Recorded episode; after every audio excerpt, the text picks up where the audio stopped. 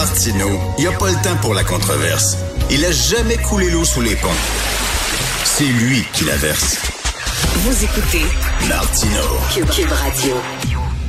Nous parlons avec l'analyste politique Nick Payne. Salut Nick. Salut Richard. Écoute, PSPP qui était euh, vraiment l'objet là de, de- de la foudre des bien-pensants hein, qui s'est- abattu sur lui parce qu'il a osé remettre en question les dérives de la théorie du genre. Tu en penses quoi? Oui, ou plus largement, hein, il parlait des, des idéologies euh, un peu extrêmes de la gauche radicale. Là, je me souviens pas de ces, Oui. ces termes, donc ça allait au-delà de ça.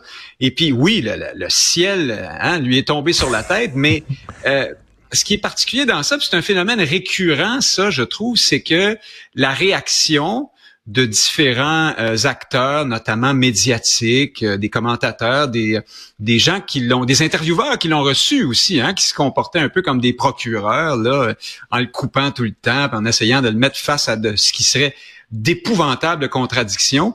Cette réaction-là, cette action-là, étant est en disjonction de ce que pense la, la moyenne des ours. Euh, je pense très clairement, ce qu'a dit PSPP allait dans, était de l'ordre du gros bon sens pour une grande majorité euh, de la Ben oui. population. C'est mon impression, je peux me tromper, mais euh, parce que tu vois les, alors d'une part les woke ou les appelés les, les nouveaux progressistes et leur relais médiatique euh, euh, disaient euh, essayaient de focaliser sur la seule question des toilettes non genrées. Hein? C'est un- Hum, c'est une, ta- une tactique très euh, très connue, ça. C'est la, c'est, c'est la, tactique du microscope. C'est-à-dire qu'on regarde juste une affaire puis on dit ah ah vous, vous êtes une bande d'énervés euh, qui est très, très, très euh, remontée contre les toilettes euh, non genrées. Franchement, c'est-tu niaiseux? C'est pas un sujet important. Alors que PSPP, euh, dans son propos, là, d'emblée, on comprenait qu'il ne parlait pas que de ça. Les toilettes non genrées, si c'était vraiment juste ça le débat, moi, Richard, je m'en fous un peu. Euh, D'ailleurs, on a appris récemment que bon, la, la commission scolaire ou l'école qui avait fait ça, là, euh, euh, celle dont il était question, je pense en Abitibi, là, ou dans ce coin-là, le faisait aussi pour des questions d'économie. Bon, voilà.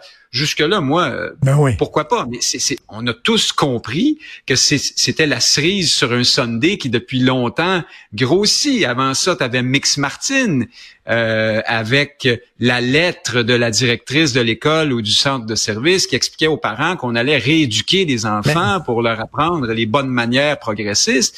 Avant ça, tu avais autre chose. Mais c'est ça, c'est que les, les gens disent, ça va s'arrêter où? Si on a dit OK pour les, to- les toilettes non genrées, après ça, ils vont faire une autre demande en disant on a gagné là-dessus. Fait qu'après ça, on va demander autre chose. C'est ça que les gens voient puis perçoivent. là. Ils sont pas fous, là. Ben bien sûr. Puis on sait tous que le milieu un- universitaire est traversé de toutes ces idéologies-là. Il en est imprégné. Les profs et euh, le personnel euh, dans le domaine de l'éducation viennent de là. Euh, ils sont aussi baignés dans ces idéologies-là. Donc, c'est une évidence pour tout le monde que ça ne s'arrêtera pas et que et c'est certain que jusqu'à la maternelle, on va aller dans ces euh, dans ces préceptes idéologiques là et donc les gens se posent des questions. J'y reviens toujours. Ils se posent des questions notamment parce que tout ça peut mener à ce qu'un jour leur fils ou leur fille leur disent ben je t'apprends que je suis j'étais euh, j'étais Stéphane puis je suis devenu Linda il y a six mois puis là je prends des bloqueurs d'hormones et puis mon corps va changer des, des ados hein des fois des des enfants alors il y a des implications là euh, importantes Oui, il y a des on, qui font, qui font on- peur au on monde dit pas qu'on veut euh, interdire euh, les changements de sexe, c'est rien qu'est-ce qu'il le fait pour les bonnes raisons. Est-ce que Ouais. il le fait parce qu'il y a de la pression sociale, etc., parce qu'il est à mode, parce que c'est cool, tout ça? Écoute, les Gémeaux ont décidé de non genrer euh, les prix de, de- de meilleure interprétation, ok? Euh, Avant c'était meilleur acteur, meilleure actrice, là c'est non genré. Puis il fallait que tu vois ça, là. C'était hallucinant. Il y avait Pierre Yvelard qui était l'animateur de la soirée, puis qui dit hey, salut les gars, salut les filles. Et là il y a quelqu'un qui monte sa scène, tout ça était mis en scène en disant on n'a plus le droit de dire gars puis filles. euh, il faut. Il dit quoi? Là Pierre Yvelard dit quoi? Il dit il faut dire on est, on est des êtres humains. Et là Pierre Yvelard fait dire à tout le monde on est des êtres humains, on est des êtres humains. Et les gens se lèvent et crient ça. C'était cringe totalement là. C'était surréaliste. Oui, là. Je pense que c'était, je présume, à l'origine, une espèce de tentative de, de, de, semblant d'autodérision pour désamorcer un peu le ridicule de l'affaire. Euh, mais euh, probablement qu'il y en a qui ont peut-être pas pigé tout à fait le, second degré. Mais je peux te dire une chose face à ça, c'est que avec les années qui vont passer, moi je te gage que les gagnants seront rigoureusement paritaire, euh, une année un gars, l'autre année une fille, euh, puis le plus vite possible, ce sera euh, Safia Nolin ou une personne dont le genre est un peu incertain ou une personnalité. Non, ils vont trouver des non-genrés puis des, des non-binaires là, c'est sûr. Mais Nick, ils disent qu'ils font ça pour accommoder les comédiens québécois non-binaires. Tabarnouche, il y en a combien? On, on, est en train de, de, de, tout changer les règles de la société pour une infime minorité de gens. Et c'est ça, à un moment donné, que les gens disent, voyons non, ça n'a pas de sens, on est en démocratie, il me semble que c'est la majorité qui, qui règne, pas la minorité c'est du signalement, c'est une, pratique religieuse. Ce milieu-là se parle à lui-même quand il fait des choses comme ça, c'est évident. Euh, je, je, je, je, pense que je t'ai déjà dit ça, mais je me répète là. Dans le cas de l'homosexualité, par exemple, euh, ou des orientations sexuelles de diverses, des diverses variations dans les orientations sexuelles, on savait Hein, avant que la question des droits des gays et lesbiennes se pose, on savait depuis des siècles et des millénaires que ça existait. On en connaissait. C'était déjà dans la réalité. Les mots existaient dans la langue pour en parler. Alors qu'ici, euh, les personnes trans, on est plusieurs, euh, même si on avait une petite idée là euh, que, ça, existait, à, découvrir le phénomène à l'heure actuelle. Toi, mmh. quand tu allais à l'école secondaire ou moi ou au primaire, on faisait pas des jokes de trans là. Hein, il n'y avait pas une, une espèce. Le Québec et, sort pas d'une longue période de transphobie euh, euh, rampante, terrible, contre laquelle il faudrait désormais se battre. Non, on arrive tout à coup avec une idéologie, puis la cause, elle, arrive ensuite. Alors, on est dans un cas de figure complètement différent. C'est vraiment une cause très, très pointue qui touche des fractions infinitésimales de la population, mais une certaine gauche qui est toujours à la recherche de nouvelles victimes, hein, des fois les plus improbables qui soient, et par, à travers elles, de nouvelles façons de traiter tout le monde de ceciphobe et de solophobe, ben, ben euh, voilà, ce magazine des causes et des victimes toujours plus pointu. Et là, qu'est-ce que tu veux? Euh, le gars de six pieds quatre avec une grosse barbe qui est fâché parce que tu l'appelles monsieur, là. Écoute, c'est fantastique comme, comme nouvelle façon de traiter tout le monde de phobe. Là, fallait y penser. Tu sais. La prochaine fois, on va dire que le ciel est bleu, puis on va se, on va se faire traiter de, de quelque chose. Et même les woke sont hypocrites parce que dans leur vie personnelle, là, quand ils voient là, un gars, un grand gars, 6 pieds, 6 pieds 4, là, 250 livres, grosse barbe, ils disent pas, as-tu vu l'individu euh, propriétaire d'un pénis qui se promène? Ils disent, as-tu vu le gars? C'est ça qu'ils disent, Christy. voyons donc, ils sont hypocrites. Non, non, c'est la, la recherche de victimes toujours, toujours plus improbables. Et puis là, je, tiens à le redire, moi, j'en suis. Je suis d'accord avec l'idée d'une société hospitalière, hmm. chaleureuse, ouverte, qui accompagne les gens qui sont aux prises avec toutes sortes de situations minoritaires, extrêmement minoritaires, extrêmement marginales parfois.